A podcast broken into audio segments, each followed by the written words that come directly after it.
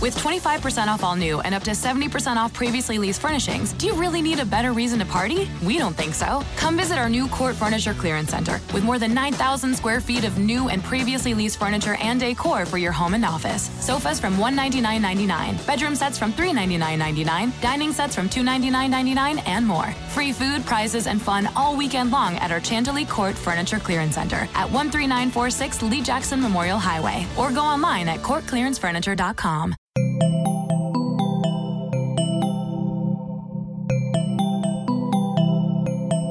Estás escuchando Posta, Radio del Futuro.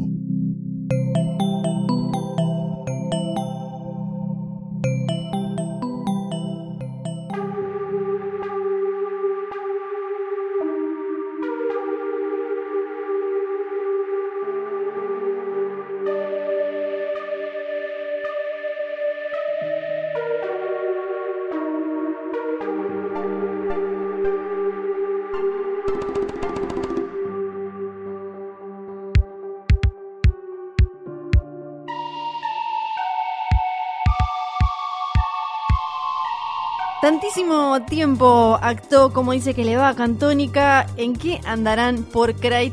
¿Y por qué no también qué andan haciendo por Gata Lenta? Esta es la tercera temporada de Es una trampa, el podcast de Star Wars de Posta. Yo soy Fiorella Sargenti. Mi nombre es Luciano Banchero y cuando estamos grabando esto faltan apenas días para el estreno de Star Wars, los últimos Jedi. Jedi, pongámonos de acuerdo ahora como Sí, le decimos. es Jedi, para mí. Sí, Cada tanto igual puede que a alguno se le escape Jedi y no es de Tilingo ni de Cipayo ni no sé qué. Es porque aparte me parece que también es de tanto que uno escucha entrevistas donde ellos le dicen, pero ahora, ahora se va a poner complicado igual porque Jedi era eh, es episodio Seis. 6, gracias. Estoy haciendo una.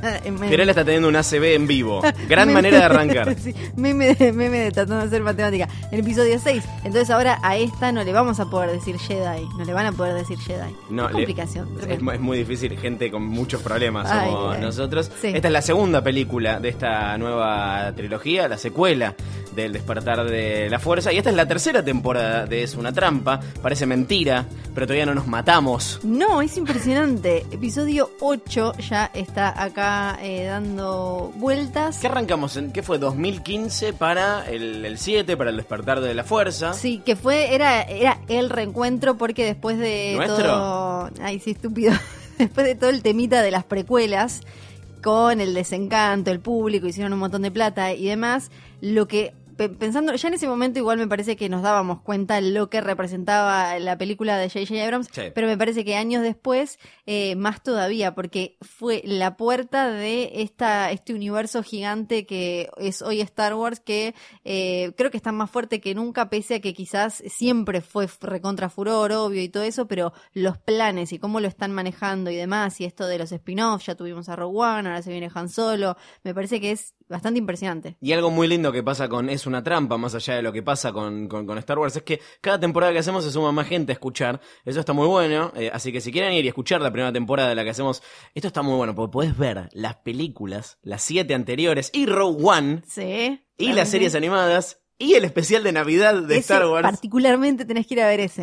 Y escuchar los episodios anteriores de eh, Es una trampa, que están en posta.fm, en la web de Posta, en la aplicación de Posta, en Apple Podcast, en todos tus podcatchers amigos y en Spotify también. Impresionante. Eh, antes que nada, queremos decir que Florencia se acaba de bajar del avión. Esto es literal. Se es bajó. real, sí. Vino para acá, ¿te bañaste? Sí, No. me bañé, me puse la remera nueva de... Ha- eh, Hablemos de los looks que, Sí. que- que- que vestimos hoy. Fiorella Sargenti tiene puesta una remera de Rey, el personaje sin apellido todavía en el universo de Star Wars. Viene ahí con Bebocho, pero es remera de los últimos Jedi, no Exacto. de eh, El despertar de la Tal fuerza. cual, sí, sí, sí, sí, es actualísimo. Con unos eh, X-Wings ahí de fondo. Es verdad, sí, está muy linda. Luciano Banchero.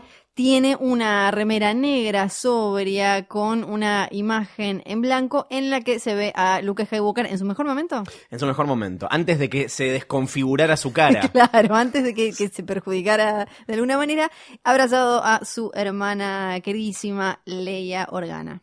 Eh, creo que me la regalaste vos esta remera. si Sí, es de la es de la Star Wars Celebration, de esta me parece, de la de los 40 años. Bien, ¿de dónde venís, Flor? Vengo de Los Ángeles donde se hizo la primera conferencia de prensa serie importante grande de, eh, de los últimos Jedi, que eh, estuvo buenísimo porque Conferencias de prensa en general son bastante aburridas y no hay mucho para hacer, pero esta, siendo Star Wars, hicieron 10.000 giladas. Para empezar ya entrabas y estaba todo rojo, porque ahora vamos a hablar, Ryan Johnson Sí. tiene este pedito con el rojo, el colorado, el colorado, el colorado. Entonces estaba, era, estaba todo iluminado eh, de rojo, el, eh, eh, estaba mm, eh, muy, muy, muy grande el logo atrás, había como si fuera, era como una galaxia de lucecitas, y además era la primera vez que estaban todos juntos para un evento para la prensa así. Eh, Ryan, eh, estaba mm, eh, eh, llevado adelante por este muchachito Anthony Bresnikan, Bres- Bresnikan, sí, el de Entertainment Weekly, que Sí. siempre hace todas las notas de Star Wars.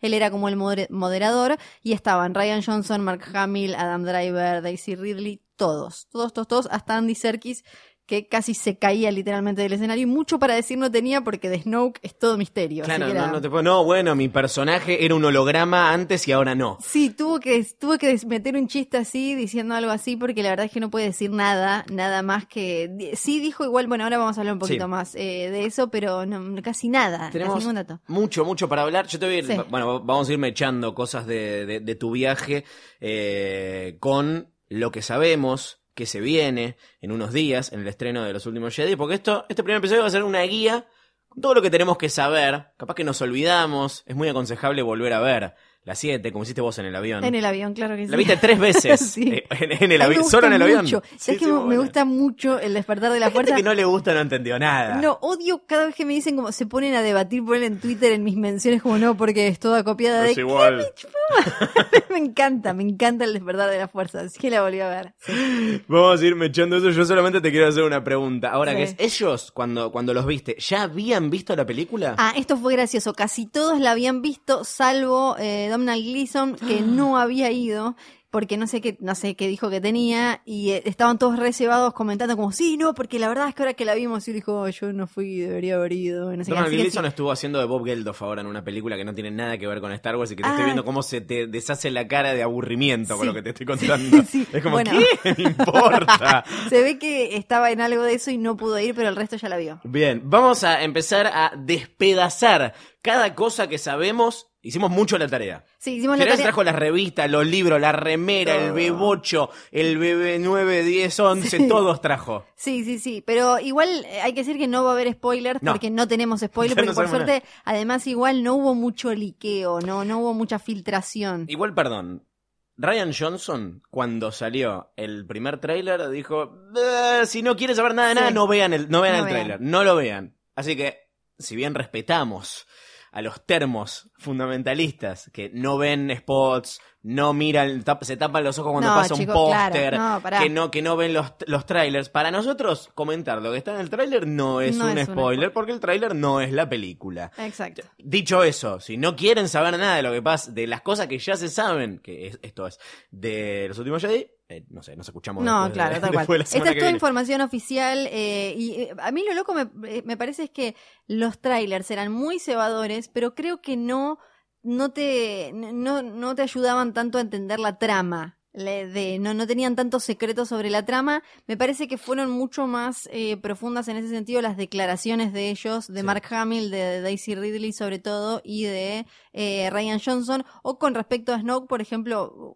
para mí la frase más importante de lo que dijo Andy Serkis es que no es un Sith, porque todos estaban diciendo con que quizás era Darth Plagueis y demás, y si no es un Sith, Es que para mí, eh, algo que trataron de, de- de hacer y que remarcaron muchísimo en, en- la anterior, en el despertar de la fuerza, es la, la renovación de los conceptos, ¿no? Ya no se habla de, de la alianza rebelde, eso es viejo, ahora es la resistencia, no se habla del imperio galáctico, eso es viejo, ahora es la primera orden, no se habla de los Sith, se habla de los Ren, son como un montón de conceptos nuevos y se tomaron tanto trabajo instalando esa, entre comillas, nueva mitología que no es más que la sucesora de la mitología anterior, digamos. y una evolución Y clara, una me evolución parece, sí. que no, no sé si tendría sentido que vuelvan a introducir el concepto de los Sith. Dicho todo esto, si después termina siendo un Sith, ta- ta- también tiene No, pero- esto no, no recita un archivo. Para mí tiene Pero- mucho sentido lo que decís, porque aparte le dieron mucha libertad a, a Ryan Johnson, se nota, ahora le- él va a hacer su propia trilogía separada completamente de, de Skywalker, porque para mí lo que,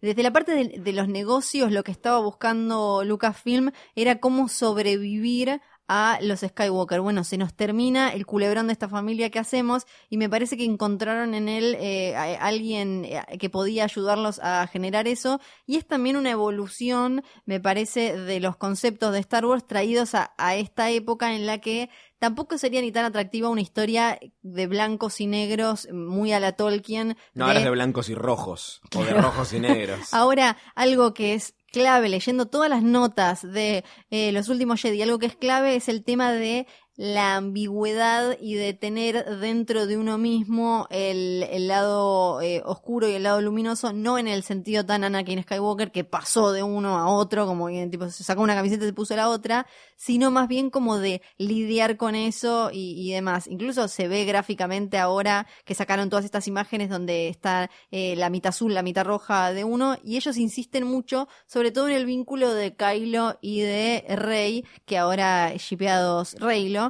con eh, toda Ojalá sean hermanos. no, igual no va a pasar, pero. hermanos que siendo la chanchada. Eh, Reylo es el shipeo de quienes tienen teorías muy elaboradas. Ahí, si entras en Tumblr y demás, ahí, pero, porque claro, si uno hace. Tumblr, la cuna, la red social más Sí. incestuosa de. Claro, pero si haces, porque si haces un paralelismo entre la- las historias de amor de Anakin y, y Padme, podés pensar que eh, Kylo y Rey pueden llegar a tener algo así. Yo creo que no, me divierte, me divierte, pero creo que, que no va a pasar. Pero sobre todo porque en los, en los trailers después empezamos a ver esto de que aparecen ellos no tanto enfrentados, sino como posibles aliados de alguna manera o como que sienten cierta empatía el uno con el otro. Bueno, hablando de ambigüedad. Sí. Empecemos por el título, que el último episodio de la temporada anterior de, de Es una trampa salió la semana que se anunció que el título era The Last Jedi y no, no entró. No, lleg- no Sí, es llegamos a decirlo. ¿Te acordás? Sí, Entonces, esta es la primera vez que lo, que lo vamos a discutir. Se anunció en enero, un poco después de, de- de que habíamos terminado. Enseguida se armó este debate sobre la ambigüedad del, del título. Es el último, son los últimos, es la última. ¿Qué dijo Ryan Johnson? Dijo que, que es eh, el último, no, no, no, no, es, es- es- en, es en singular, no es en, en- en plural para él. Pero acá está traducido como los últimos. No solo, no solo en español, sino en eh, todos los idiomas. mercados, claro. en todos los idiomas en los que había que definir por plural y singular, lo hicieron eh, por el plural. Y él después, él lo dijo creo que en un tweet la primera vez cuando le preguntaron algo, Sí. dijo como no, para mí es el último es Luke Skywalker, haciendo referencia al scroll de el, el- el despertar de la fuerza donde dice que dice el último Jedi es. Luke Skywalker. Pero después, obviamente, lo, lo aclaró. eh, incluso yo le pregunté en la nota que, que va a salir en, en Basta, le pregunté y él dice como que eh, él tampoco es que tiene las riendas de todo y que puede, estar, eh, puede quedar abierto a interpretaciones. Pero claro, en un sentido literal, sí es el último. O sea que lo que él dice tiene razón. Me parece que no es una cosa u otra. De hecho, eh, resuena mucho eso cuando en, en el tráiler, en uno de los trailers, Luke dice, solamente conozco una verdad, llegó la hora del fin de los Jedi. Para mí también está en singular, eh, en realidad. Sobre todo, a ver, primero se anunció el título y después vimos los primeros eh, trailers y me parece que tiene mucho más sentido. Pero pese a que está en singular, de todos modos, tiene como, como esa, aún aclarándote que es en singular, mantiene la ambigüedad, porque puede ser Luke Skywalker o puede ser Rey, no es que es uno o el otro. No, no, no. O sea, por más que yo creo que vamos a ver mucho de, por lo que sugieren lo- lo- lo- las cosas que sabemos, mucho de Luke negándose a, a- a que, a, a que Rey se- sea la que recoja la antorcha de, de- alguna manera. Pero de hecho no creo que ella va a ser, sea la última tampoco. O sea, nunca, como sabemos que no va a no va a dejar de haber películas de Star Wars jamás, es imposible que esta sea la última Jedi. Aparte, Lucasfilm está mostrando que le interesa seguir metiéndose en la mitología Jedi. Acá, bueno, Luke está en Acto, que es un, un planeta donde estaba el primer templo Jedi, el planeta del personaje de Laura Dern, ahora vamos a hablar un poco más, también estaba muy relacionado con eso, siguen apareciendo en, en Rebels muchísimo de eso, apareció en Rogue One también eh, con los eh, Guardians of the Wheels y todo eso, o sea que les sigue interesando. Pero me parece que como acá querían explorar este el tema de la, de la ambigüedad y eso, también es mucho más interesante que Rey no sea como Luke, que era toda como, ay sí, qué bueno, qué lindo, yay, voy a ser súper buena y demás, y qué sé yo, y que cuando se enfrenta algo que dejaron clarito desde la, desde la Celebration en abril, era esto de que ella no la va a pasar bien cuando conozca a su héroe, Y también hay algo en lo que dijo más eh, Kanata en, en, el, en episodio 7 que me parece que le- se lo decía Rey, pero también sirve para toda la, la, para toda la saga y la franquicia, esto de ese, le dice ese sentido de pertenencia, ese belonging que estás buscando, no está en tu pasado, sino en, en tu futuro, pero también está esta cosa de tener que volver, como que ella va tiene que volver un poco para atrás para entender quién es y a dónde tiene que ir. Hablemos un poco de Ryan Johnson, el director y guionista de la, de, de la película. No sé si viste alguna de sus, de sus pelis anteriores. Había una muy buena que daban mucho en ISAT en una, en una época que se llama Brick, una con Joseph Gordon-Levitt, que es como uno de los actores fetiches de- de Ryan Johnson. Que tiene un cameo secreto. Va a estar ahí, sí. seguramente. No sabemos si acá va a ser como, va a ser un Stormtrooper como fue Daniel Sí. Craig en la, en la película anterior, pero es el protagonista de, de Brick, una, una película que nada tiene que ver con, con Star Wars, pero es una de detectives, en el, detectives y lockers, podemos definirla de, de- de- de alguna manera. Y la más reciente, que es Looper, también con Joseph Gordon-Levitt, haciendo de un joven Bruce Willis, una de las mejores películas de viajes en el tiempo. Sin ni hablar que además que con el tema de que a él le cambiaban la cara para que pareciera un Bruce Willis sí, joven, sí. podría haber sido un desastre, pero es súper creativo, original y está muy bien filmada. Y también dirigió tres episodios de Breaking Bad, la serie favorita de Flor. ¡Ay, qué bueno! Uno de los mejores, Osimandias, sobre el final de la, de la última temporada, sobre el final de la serie. Y uno de los que mucha gente dice que es el peor capítulo, pero sin dudas ese es como el que más divide las aguas, que es Fly, también conocido como el capítulo de la mosca, ¿viste? Estos eh, bottle episodes que tienen que hacer todas las series al menos una vez por temporada,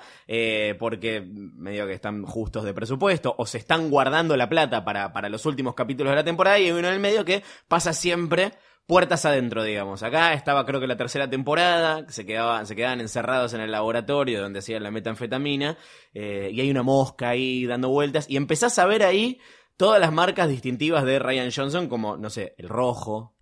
Eh, en los trailers se ve mucho toda esta, todas estas tomas súper compuestas y simétricas, divinas, que parecen cuadros, una paleta más oscura. Es raro porque después de, de, de- de que J.J. Abrams, que tiene su estilo, medio que lo, lo, lo, acusaban de reciclar, sobre todo en cuanto a los Sí. conceptos y la, y la estructura, Ryan Johnson es un autor. Sí, sí, sí, claro. Es, y aparte que Lucasfilm viene con estos temitas de poder equilibrar el director-autor con eh, su- sus decisiones y la cosa más corporativa. Y eso lo sacaron a... Eh, como si... Film, A Josh Trank. Josh Trank ni hablar. Josh Trank se parece la casa Josh se Trank, ¿te súper Me había olvidado. Nos enteramos en vivo nosotros Para, que lo sacaban a Josh paréntesis, eh, hace poco lo- también lo entrevisté a Michael B. Jordan. No.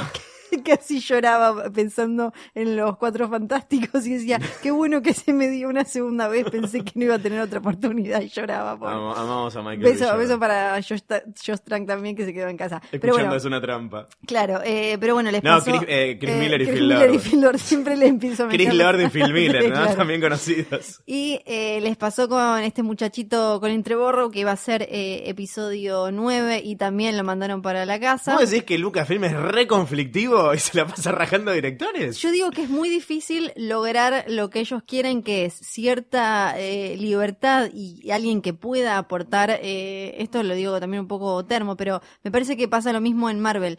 Que, que gente que pueda, cuando hablas, entrevistas con, a estos tipos te dicen eso, como que ellos hablan con gente en ambas, por ejemplo, lo, lo que lo que me decía eh, también, bueno, lo que me decía ella, Ay, re la mía de los famosos. Laura. Ryan Coogler, el, el director de Black Panther, que viene de hacer películas, eh, bueno, hizo Creed, pero antes hizo Fruitvale Station, o sea, indie y demás, es que, por ejemplo, en Marvel, ellos hablan con gente, no es como que les manda un fax, como podía ser antes en, en una gran compañía, que eran, te llegaba un mail, como cuando se vieron los mails de Sony, y se acuerdan Sí. que era gente decidiendo y de golpe le bajaba, venía un señor de traje, un abogado, y le decía al director algo. No, ahora estos son pequeñas mesas, grupos, como por ejemplo en Marvel, Kevin Feige con Victoria Alonso y, y varios más que hablan con los directores, los escuchan y hay un feedback. Lo mismo pasa en Lucasfilm. Entonces, me parece que por eso, si vos lográs engancharte en esa y no hacer ninguna locura o jugar de más, como me parece les pasó en Han Solo a, a estos pibitos que venían como, ah, todo re loco, venimos a cualquier hora, que eso lo escuché mientras almorzaba el No. otro día.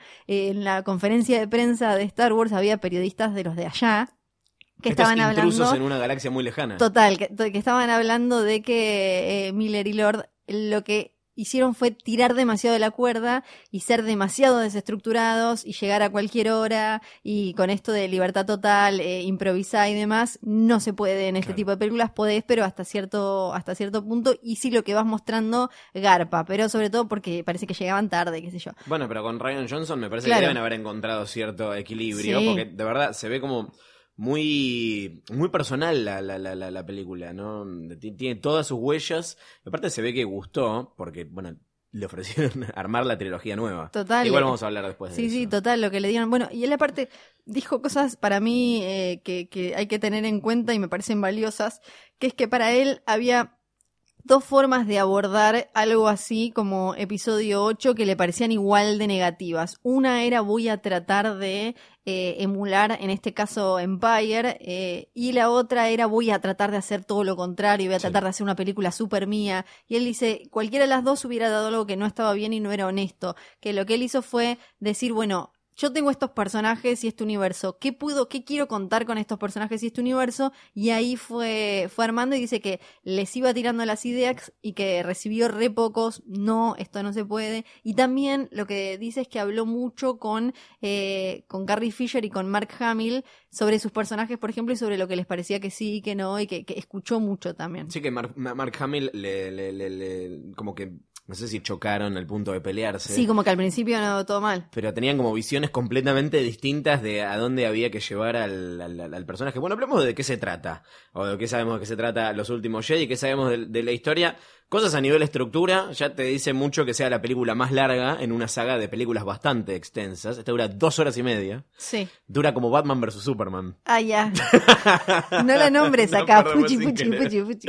Algo que contó Johnson que creo que está bueno es que arranca inmediatamente después del final del despertar de la fuerza. La última escena del despertar de la, de, de- de la fuerza era en, en acto Rey estirada, estirando el brazo, dándole el sable láser a Luke y mirando a Luke con cara de... Pero la puta madre me encontraron. Just when I thought I was out, they pulled me back in.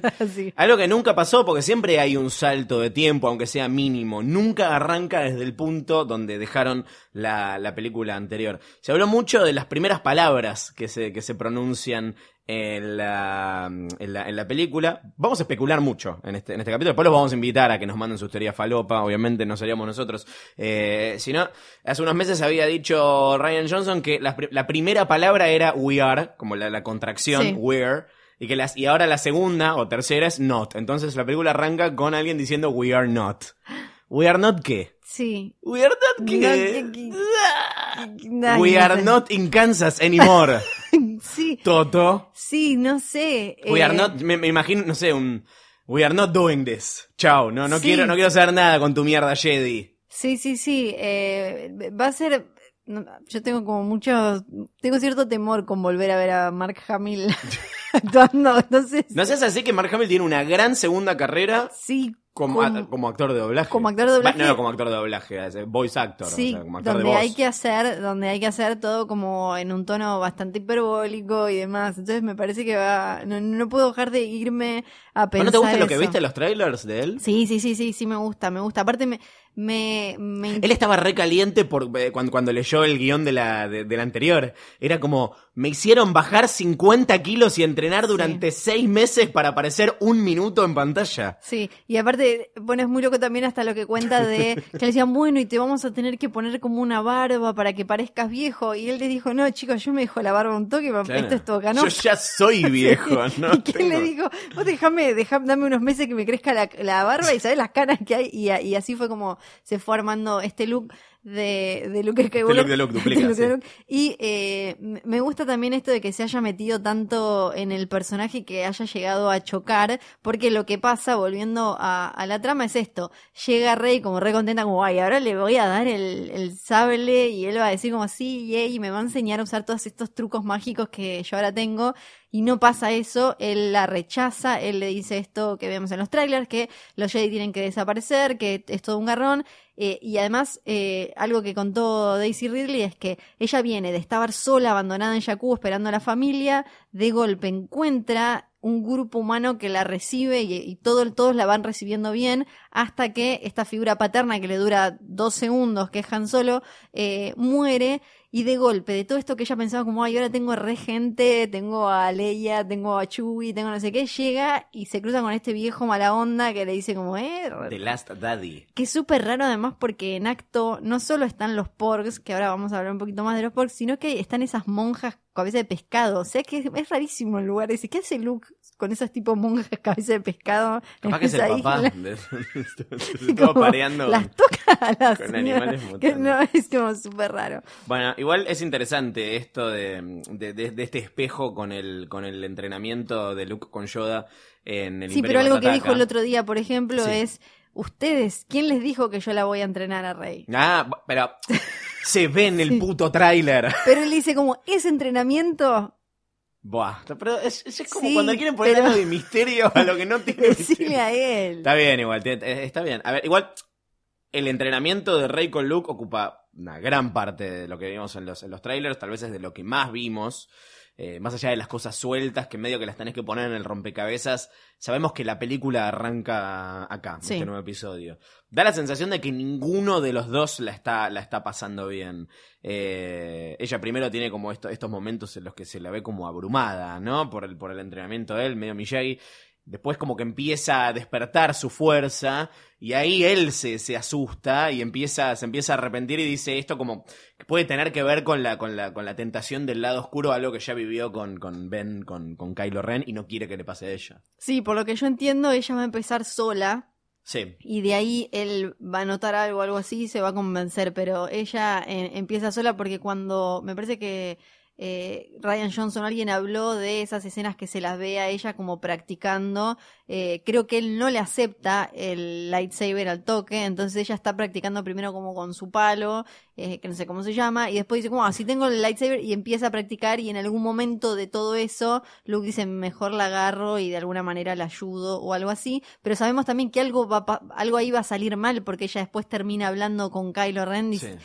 Tipo debatiendo de la vida y diciendo, che, que alguien me ayude, no sé para dónde ir. O sea que algo vuelve a estar mal entre ellos dos. Vos decís cuando al, al final del trailer cuando le dice necesito encontrar mi lugar, no sé qué, y Kylo le, le- le- le da la mano. Sí, además, esto es algo que en las entrevistas ellos hablaron mucho de cómo se acercan desde diferentes lugares, terminan estando eh, en, un, lugar similar, eh, Kylo y Rey, porque ella, ella no tiene ningún vínculo con la resistencia, para empezar. Eh, lo va a conocer a Luke, Luke es un garrón y, y demás. Y Kylo, que supuestamente en esta película vamos a entender un poco más de qué es lo que le pasó con eh, cuando su tío era su mentor y cómo terminó siendo tentado por eh, Snoke, que él hace todo este juego todo el tiempo con Hux y él a ver cómo ponerlos en contra y demás, y qué le pasó con los padres para que él se sintiera fuera de un, algo que para ellos era tan importante y de una lucha y demás, como que los dos se sienten alienados y en constante duda y fuera de las dos facciones como más grandes y claras. Entonces que eso los acerca. ¿Cómo lo viste a Adam Driver en eh, la conferencia? Potro hermoso, No, Dios, bueno. soy el mejor hombre del mundo, ¿no? Sí, pero aparte.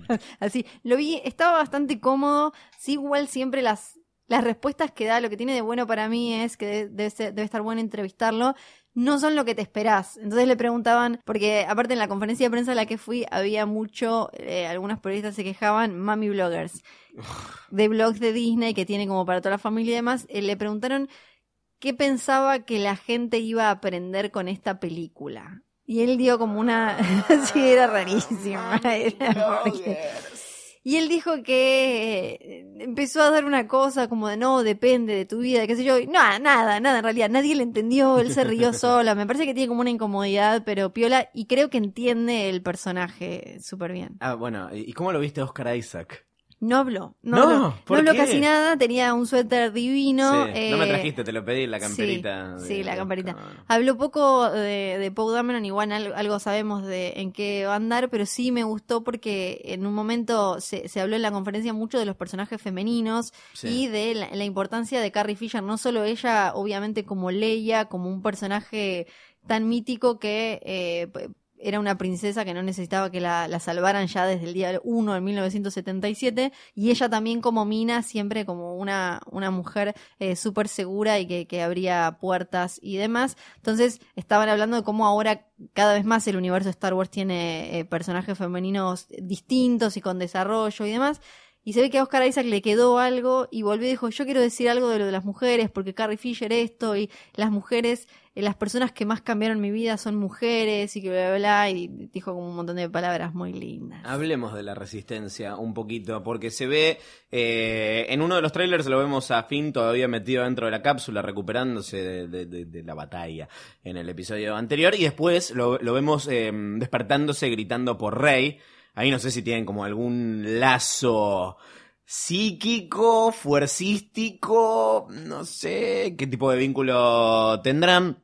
Poe Dameron tampoco aparece. Aparece más que nada en las escenas de, mm, de combate, ¿no? Siempre eh, arriba de, de- de una nave. Leí que va a tener como mucho más vínculo con Leia.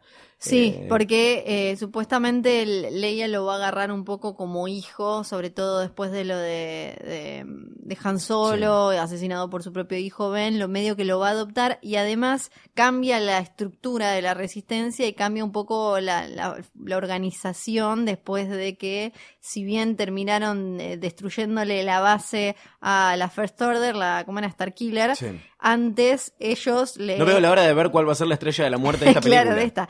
Eh, ellos antes habían eh, destruido todo, ¿cómo se llama la República? Ahora se me fue la nueva, nueva República, no sé cuánto. Eh, entonces hay que, hay que barajar y dar de nuevo. La tenés a la, a la primera orden eh, tratando de vengarse y de volver a atacar. Y Leia, eh, ahora como medio viuda y con el hijo ya directamente convertido en un eh, sádico asesino total, lo agarra a Poe Dameron y ella se corre, ella ya no es tan la líder, ahí aparece el personaje de Laura Dern, la vicealmirante Amilyn Holdo. Bueno, bueno, banque, banque, que ahora, Ay, ahora, vamos con, con los nuevos eh, personajes. Ahora que sabemos que murió Carrie Fisher, me- la sensación que me da cuando, cuando veo escenas suyas en los trailers y en los spots es como que siempre está en peligro, ¿no? Sobre todo está muy marcado en, los trailers en que se lo ve a Kylo Ren por disparar y a ella con cara de, perrito mojado que tipo "Ah", y encima está con la frase de Snow que no, la frase de- lo, lo dice lo dice lo de deja morir el pasado, matalo si tenés que, que hacerlo, a lo que yo no creo que si va a pasar eso exactamente te lo muestren en el trailer.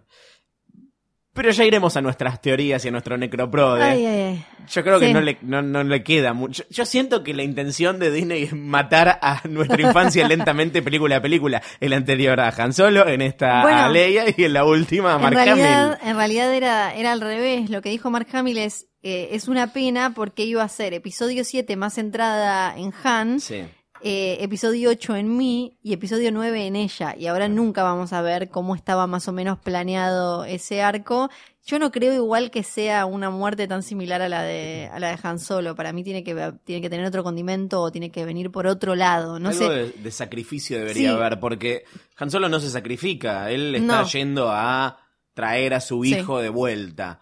Eh, y no es la muerte más heroica del mundo. No, justamente me parece que va por ahí por donde decís vos, porque todo el tiempo cuando en las notas señalaban la diferencia entre eh, Leia, la general Organa y esta vicealmirante Holdo de Laura Dern, era las formas de enfrentar estos riesgos y como una es más, supuestamente Holdo es más de, bueno, si tenemos que sacrificar estos cuatro o cinco por el bien mayor, eh, lo hacemos, pero siempre desde una oficina o demás, medio algo parecido a lo que pasaba en Rogue One con eh, Erso agarrando y que Leia es más de acalzarse las cosas y salir ella misma. Entonces, para mí, lo que le puede llegar a pasar a Leia es esto que decís vos de ella ir a meterse para hacer zafar algo y eh, lo- le- cerrando lo de Poe Dameron, lo que decían es que Leia está tratando como de empujarlo como el nuevo líder de la resistencia porque eh, Poe Dameron no confía mucho tampoco en Holdo. Bueno, él tira esa frase espectacular de somos la chispa que va a encender el fuego, que va a quemar a la primera Sí, orden,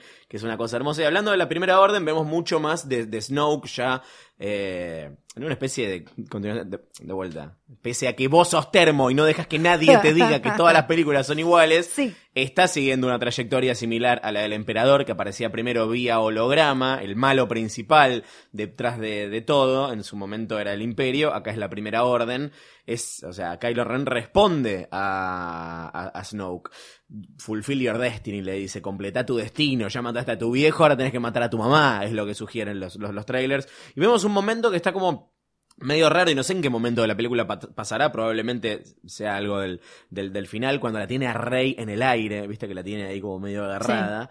Eh, y después tenemos a la Capitana Fasma que volvió. Me causa mucha gracia porque eh, sacaron un cómic que te cuenta cómo salió de la papelera de reciclaje a la que la tiraron en la película eh, anterior, que ahí tiene también como un enfrentamiento que supongo que va a ser parte del final con, con Finn. Sí.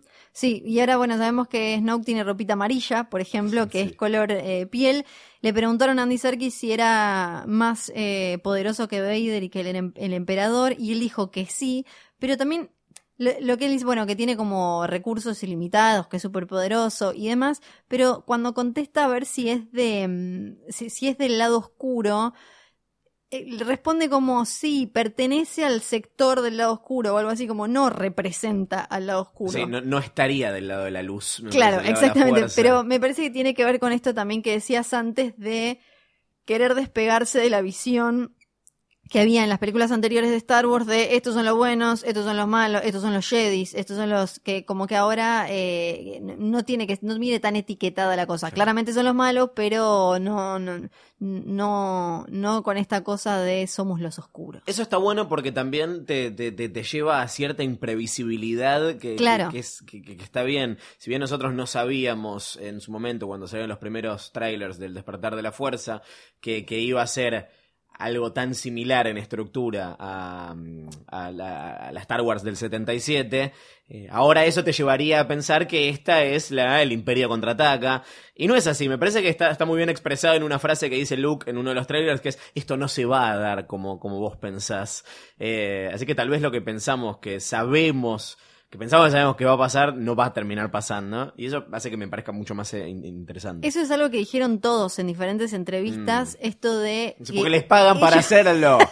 que ellos se habían sorprendido para dónde iba la historia, como que quizás estaba, y obviamente Ryan Johnson respondió muchísimas veces sobre el tema de si iba a ser como Empire, como el Imperio contraataca, que además está considerada, o sea, te- tenés una responsabilidad enorme porque está considerada como la mejor película eh, de la Guerra de las Galaxias, y él dijo, Para mí no lo es. y él dijo, bueno, eh, y él dijo que entiende que hay muchas cosas similares como lo tenemos a eh, el héroe, el protagonista, que es Rey, yendo a buscar a un viejo maestro para que le diga algo, el resto están separados, tratando de acomodar lo que pasó en, en la primera, pero dice hasta ahí. Y quizás algo de tono, porque ya todos dijeron esto de que va a ser más oscura que la de J.J. Abrams y demás, pero después dijo no, no, que en cuanto a estructura dijo, me parece quiero pensar que la van a ver y no van a encontrar puntos similares a Empire. Hablemos de los personajes nuevos. ¿Cuál es tu personaje nuevo favorito? Ay, em, no vale bichito, estamos hablando de persona. Ahora vamos a ir con los bichitos. Bichito no, eh, mi nuevo personaje favorito y me parece que Amelie Holdo es, es la, la que me parece más interesante. Es una vieja amiga de Leia, se conocieron en el Senado eh, Galáctico. Me, me causó gracia. esta- Hablamos de Laura Dan con pelo de algodón de azúcar, ¿no? Exactamente, me causa gracia esta cosa medio como que se que ellas eran que lo que- hasta ahora lo que salió de información es como que se conocieron haciendo una especie eran como pasantes, como becarias y se conocieron ahí siendo unas pibas. Ella viene de este planeta Gatalenta, hermoso. Catalenta es el planeta de Gatalenta. donde viene, es maravilloso. Sí, que supuestamente está muy relacionado con los Jedi y demás. Y también algo que ella decía en la conferencia de prensa es eh, que también era un saludito grande para James Cameron, como eh, su personaje es igual de fuerte a otros que quizás salen, agarran el, el- el chumbo eh, espacial y demás, y qué sé yo, y salen al ataque, pero siendo eh, lo que se considera tradicionalmente femenino, pelo rosa, violeta, vestido y demás, y cómo muestra también, suma eh, a- que el universo de Star Wars tenga a Phasma, por ejemplo, eh, que puede, que no, no tiene una armadura que ni siquiera tiene tetas ni ninguna de esas ridiculeces, y a ella. Como me parece que eso lo, lo enriquece. Ese me parece el personaje más más interesante porque la, esa, que, que en Rogue One vimos algo como de ese debate interno entre, entre comillas, los buenos, los rebeldes, eh, me parece que, que puede estar muy bien, puede sumar mucho. A mí me genera mucha intriga el personaje de Benicio del Toro, que le dicen DJ, ni siquiera sé si es un nombre real o si de hecho es alguien que pasa música, no creo. Eh, Es como un y hacker. bueno, sí, claro, bueno. ¿Qué es eso? Un- ¿Cómo es que le dicen slice? Es- Sí. Algo así le dije. em, eh, Slicers. Sí. No, no, no sé, me genera mucha intriga todo lo que tiene que ver con el casino, ¿no? Con esta ciudad casino, Sí. Canto Bight, que es como una especie de, de Las Vegas, ¿no? Porque literalmente es un planeta, eh, Cantónica es un planeta desierto, Canto Bight es, está ahí en el medio y es como una especie de por, compar por seguir comparando cosas, como una mega cantina, ¿no? Pero glamoroso, lujoso. Es donde van a estar los bichos raros y eso Sí. tuvimos en la, pe- la película anterior, la, la cosa de Mascanata, viene a ser la nueva cantina, sí, es este casino donde van a ir Finn y otro de los nuevos personajes. Y después está Rose, Tico o Taiko, Rostico, Rostico, Rostico, Sí, digámosle, Rostico. Rostico, que es de la Resistencia, se, se, se hace amiga de, de Finn, ¿no? Es técnica, sí. sí. Tiene una hermana, es técnica, siempre estuvieron relacionados, la familia supuestamente siempre estuvo relacionada con la resistencia y demás, y ellos son los que terminan yendo a cruzarse con este personaje de Benicio del Toro, que él obviamente ya no ac- aclaró, no soy ni bueno ni malo, ni Sí, sí, es como neutral. Sabemos que va a tener, tuvo o tiene algo que ver con más, que, que tiene una, que, que me, me parece que apareció muy, va a aparecer muy poco y se la menciona no más. Necesitan algo de él, no sabemos bien qué es lo que necesitan de él, que lo van a buscar. Y El Tesseract. sí, que no sé qué claro. Eh, no sabemos eh, bien qué, pero sí tira mucha cara de Benicio del Toro en el trailer. Lo único que hace, lo único Benicio que del Toro Intensifies. claro, es solo Benicio del Toro. Es muy bueno porque en la revista esta que traje hay un montón de fotos de Benicio del Toro Ay, siempre siendo intenso y misterioso.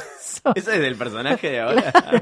Está sentado vestido de negro Sí. en una nave o algo parecido, siendo intenso y misterioso como cuando es el, el colector, ¿no? Como- Más o menos, como- como por ahí. Sí, mucho no sabemos, sabemos que se va a cruzar con ellos. Nuestro, me, me encanta porque acá dijeron, ah, como la pegamos con Bebocho, hagámoslo negro ahora. Sí. Es el Bebocho de la primera orden, BB9E, es, vamos a decirle... por Evil. Claro, vamos a decirle BB9, ¿cómo, cómo se dice? Ellos, ¿sabes cómo le decían? Evil, Eh, no sé. BB Hate. Le decían. Hate es muy bueno. Listo, Hate. Le quedó. Porque en la, en la cosa esta que fui en Los Ángeles había actividades para hacer y una era que podías sacarte fotos y hacer giladas con los droides. A mí me tocó con él Sí. y estaba ahí, estaban los que los manejaron en la película, eso estaba buenísimo. Entonces me dijo, le decíamos BB Hate, que era algo que igual eh, ya había contado, y la, sí, la E, obviamente de manera informal, es por Evil y anda eh, en la nave de, de Snoke, no sabemos mucho más, pero obviamente que ya está el droide con controlcito, no sé qué, no sé cuánto, y obviamente ya lo amamos. Bueno, Vos querés hablar de Porks. quiero hablar de Pork, sí, porque me... Yo igual ya defiendo a los Ewoks. Ah, no, Ewoks, lo- ¿no? Como- Claro, son los nuevos Ewoks. Hay que ver, eh, por ahora eh, son los dueños de todo, básicamente. Hasta William Shatner se burló, hizo, viste, tuiteó esta foto que era el, el póster de los últimos Jedi, que eran todos Pork, porque básicamente eh, funcionaron muchísimo. Yo Igual, creo- perdón, aparecen un, Sí. aparece un segundo, Un en el tráiler. aparece un segundo, Está pero- Chewbacca sí. hace, oh, y hace, ah, Sí, para mí, para mí igual es algo que no, no imaginaron que iba a pegar tanto. Se lo inventó. no se van a imaginar. Sí, no, obvio que sí, obvio que son sí. los reyes del marketing. Sí, obvio que sí, pero me parece que es eh, ya ridículo a dónde llegó el tema de los porks. Obvio que ya tenían todos los muñecos. Yo tengo la taza hace dos meses. Tengo Todavía la no taza. salió la puta película. Te la compraste por el tráiler. Tengo una remera. Para contar de las remeras. que ahora, eh, aparte ahora están diciendo como chicos, quizás no son buenos los porks. están diciendo. Aparte en uno de los trailers, Chewbacca tiene como una, una plumita de pork en ¿Se la lo boca. comió? No sabemos. Pará, no, te hicieron, te hicieron la remera ahí en el Me momento. hicieron, podías elegir ahí eh, entre diferentes diseños y te la hacían te- eh, con serigrafía, te la estampaban ahí y yo elegí la de, los, la de un pork que está ahí como chiquito. Los pork viven en Acto, donde Sí. está ahí eh, Luke con estas monjas pescado, cabeza de pescado gigantes y parece que no hay uno solo, como que va a haber muchos, que vamos a ver muchos. John Boyega también dijo que son lindos, pero cuando ves muchos son como raros.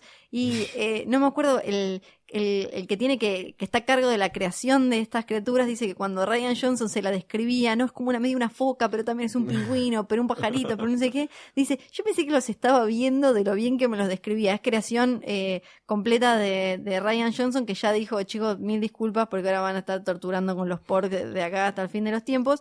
Tenemos varios bichitos nuevos, después tenemos el, el- los zorritos. El esos. zorrito de cristal, sí, esos son de, de Crate, el planeta este eh, lejano, inexplorado, donde supo haber una base de la, de la Alianza Rebelde, donde en algún momento parece se refugia la, la resistencia de, de la Primera Orden y seguramente va a ser escenario de una batalla. Lo vemos, lo vemos ahí, creo que, bueno, don- ¿viste donde se ve que echan el humo ese Eh, rojo, claro que sí. Bueno, me lo- la historia de los eh, zorritos estos de cristal me parece que es una es uno de esos momentos en los que está bien metido algo de manera orgánica porque tiene, o sea, a diferencia de los porcs que solo por ahora están ahí, ya nos ya nos explicaron, bueno, ya nos dijeron que se llaman Bulptex. Bulptex, Bulptex eh, se llaman, y que eh, quedaron así, viven en esta eh, base abandonada y que quedaron así por consumir ese planeta que tiene esa, esa sustancia y, y ese material, y por eso es que se ven de esa manera. Eh, un poco como hicimos los, un montón de chistes en redes sociales, se está convirtiendo en un gotacachemol, ¿no? Hay como un pokemonismo en, en Star Wars en estos últimos tiempos. A favor. El, sí, a favor, el diseño de estos cosas es increíble. También va a haber unos De caballos. hecho, yo creo que la trilogía nueva de Ryan Johnson debería ser de, de Solo bichitos. de bichitos. sí. Bichitos. ¿Por qué no? Sí, sí, obvio. Eh, También hay uno, hay como un burro gigante nuevo. Bueno, tampoco me digas así. Sí, que se llama Luchi, no, se llama, eh, no me acuerdo el nombre, para, eh, Creo que se llama Burro, ¿es el de Shrek? No, Fat, Fat Years se llaman, mira, para. A ver la, la foto porque Luchi no vio esto este Pasa-. Esto es pasando de revista de Star Sí, Wars, exacto, literalmente.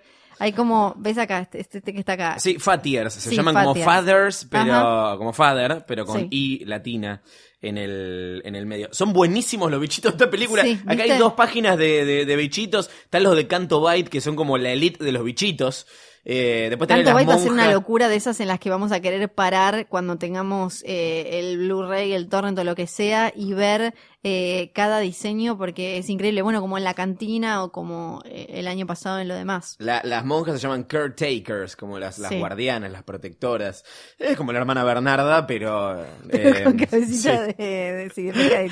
No sería un podcast de Luchi y Flor si no sumáramos un segmento de teoría falopa. La película se estrena la semana que viene, entonces no tenemos mucho margen para falopearnos, pero lo vamos a intentar de todos modos. Tenemos un mail que es esunatrampa@posta.fm. Ahí nos pueden mandar sus teorías, nos pueden mandar sus necroprodes y vamos a empezar nosotros. Para mí, Fiorella Sargenti, ¿quién es el último Jedi? Yo creo que va a ser un porg. Sí, claro, para mí, Sí. obvio. Para mí los porks están conectados a la fuerza. Sí. La fuerza es fuerte eh, en ellos. Pero alguien se olvida de alimentar un zorrito de cristal y el último porg Jedi, la que que ya está. Ah, bueno. Eh, listo, ahí queda. Está bien. No, bueno, ¿quién es, qui- quién es el último o la última Jedi? Para mí tiene que ver con, con, con esto que dijimos al comienzo. Es algo que te, te lleva a pensar que es Luke Skywalker. Finalmente será ella. Yo no creo que maten a Luke en esta película. No, para mí tiene que ver más con algo simbólico que esta va a ser la última película. Sabemos que eh, episodio 9 va a ser el cierre de la saga Skywalker. Esto Sí. ya lo dijeron. Va a ser el final. A partir de ahí va a ser otra cosa. Esto antes de que... Daisy Ridley dijo que no tiene contrato No. firmado por más películas y que no va a hacer más. No, no, no, tal cual. Y Mark Hamill dijo, yo ya no soy el protagonista, la- eh, ahora Rey es la protagonista. Y con episodio 9 se cierra esta historia. Va va a ser algo distinto a lo que veamos. Para mí, eh, lo que va a pasar eh, en esta, y de ahí el título, es algo simbólico como enterrar, por lo menos para las películas a futuro. Van a poder seguir explotándolo con eh, pre- precuelas tipo Rogue One, esto de Jedi, Sid y bla, que quede como eh, en otra cosa. Para mí es más simbólico lo de los últimos Jedi, es como dejar atrás. ya que estamos con esto, ¿de dónde salió Rey? Yo creo que en Mm. esta película debería quedar más claro cuál es eh, el origen de ella. Salió a aclarar también hace poquito que no está concebida de manera inmaculada, cual virgen, bla, bla, bla, bla, bla. Es que la mierda esa de los midiclorianos No, y bueno. del Jesús de la fuerza o algo así, ¿no? George Lucas ya se quedó en su casa y Yo voy no a, va a volver. voy a arriesgarme con una teoría osada. Sí, Me voy a jugar, si bien es cierto que todos decimos que eh, Star Wars y sus episodios son la saga de la familia Skywalker. Para mí ya no es una Skywalker. Y para mí no está vinculada con la familia No, Skywalker. para mí, Para mí. claro, para mí también. Para O mí sea, no sé de dónde salió, no quiero decir, porque después está lo que dice, es la hija de Obi-Wan. Sí. ¿Te acuerdas cuando hicimos en la... en Sí, en- la hija no puede ser. Para mí puede ser La la nieta, nieta. Sí, no, igual muchos decían la hija. Para mí puede llegar a ser la nieta de Obi-Wan. Y digo Obi-Wan, en realidad podría decir algún otro Jedi, pero me parece que va a ser alguien que tenga un peso, Sí. eh, eh, un peso con, con todo esto de los legacy characters. Si bien no lo vamos a tener ahí, pero para mí tiene que ser alguien que haya aparecido antes. Ella tiene que tener algún tipo de, con- de, de contacto con el pasado. Igual Ryan Johnson le quitó algo de importancia. Él dijo, viste, estaban todos como, ¿quiénes son los padres de Rey? ¿Quién la dejó ahí en Jakku? ¿Qué sé yo? Y él dijo, a mí me importa el, eh, de dónde viene ella por, porque para ella es importante para que ella construya quién quiere Sí, ser y quién no va a tanto ser. plot sino personaje. Exacto, tal cual. No, no dijo como, como una revelación tipo Vader, soy tu padre y demás. Y para mí es, es muy, como decías, es probable que ahora con todo lo leído y eso, que no sea una Skywalker, que acá el Skywalker sea Kylo y de ahí venga la cosa, pero que ella sea más o nieta de Obi-Wan o algo así. Sí, tampoco hay que ser tan literal, ¿no? Es cierto que, no sé, la, la, la, 1, 2 y 3 es la historia de Anakin, 4, 5 y Sí. 6 es la historia de Luke, pero 4, 5 y 6 también sigue siendo la historia de Anakin. Es, es como una... Me parece que el, el tema de la familia no es algo tan literal, sino una cosa de legado, Sí. ¿no? Y acá entra lo que, lo, lo que decís vos. Eh, ¿Quién es Snoke?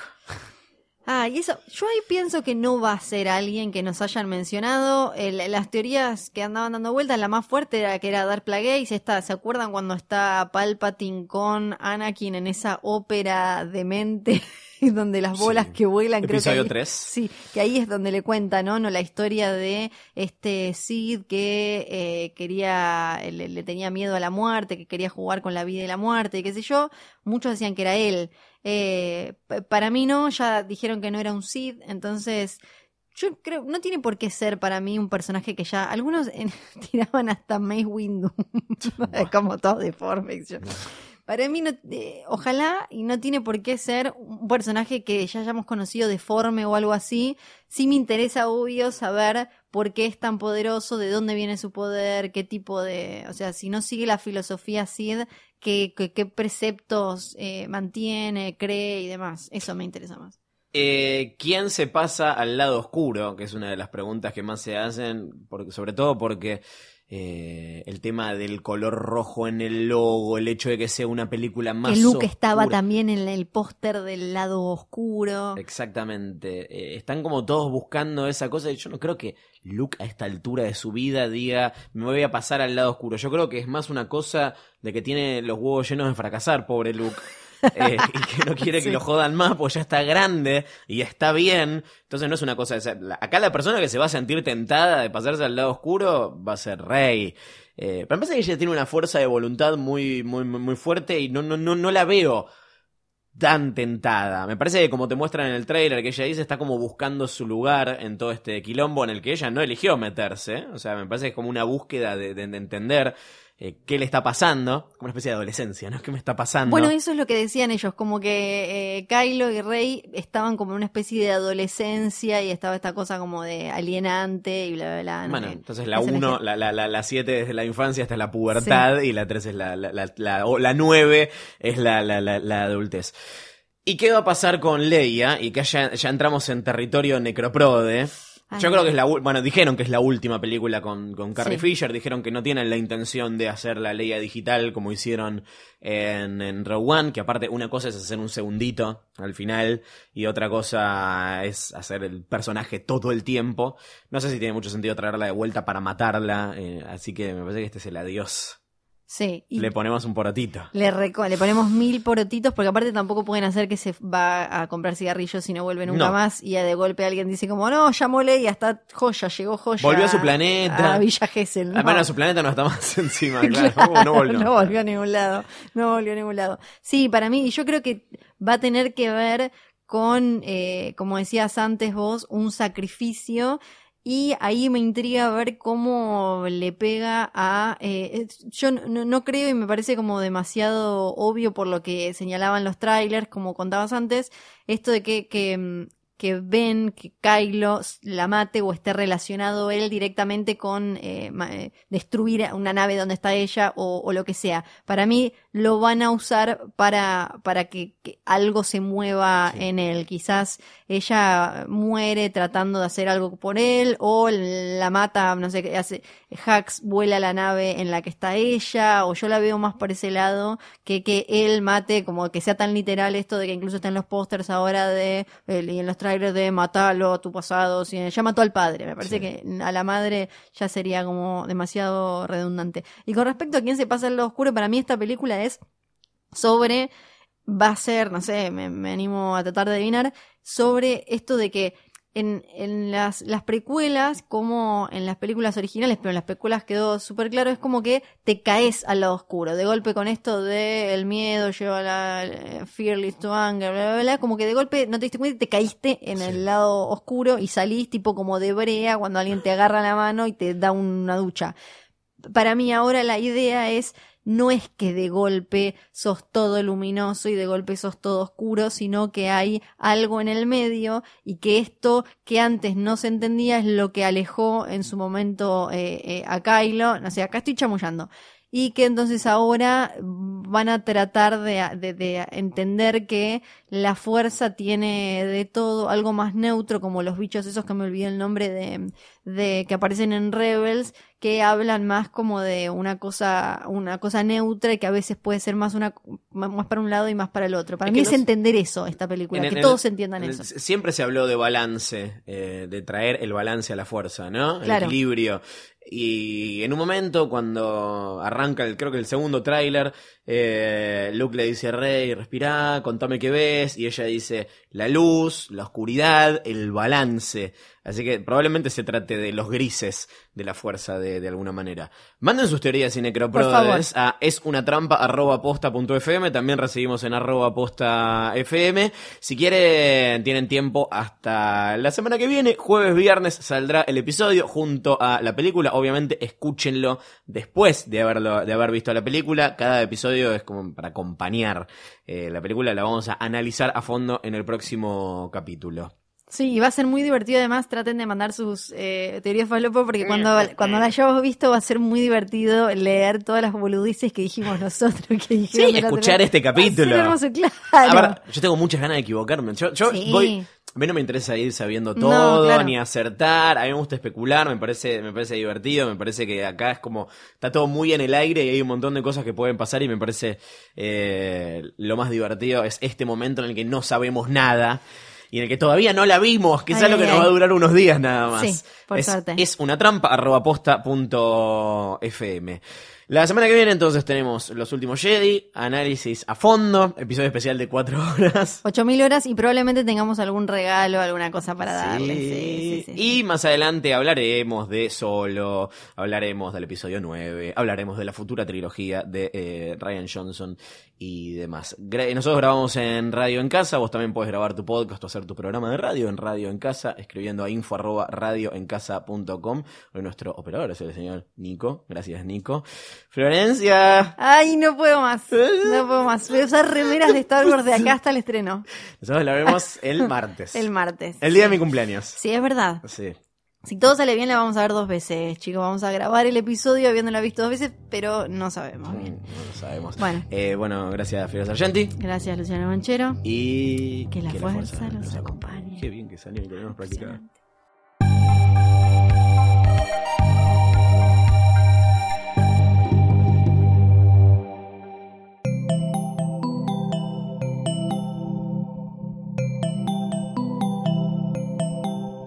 Si te gustó este episodio, hay mucho más para escuchar en Posta. Conoce todos nuestros programas en posta.fm. También podés llevarnos en tu teléfono. Baja la app de Posta para Android o para iPhone o suscríbete en iTunes a tus series favoritas. Seguí escuchando Posta, Radio del Futuro, cuando quieras y donde quieras.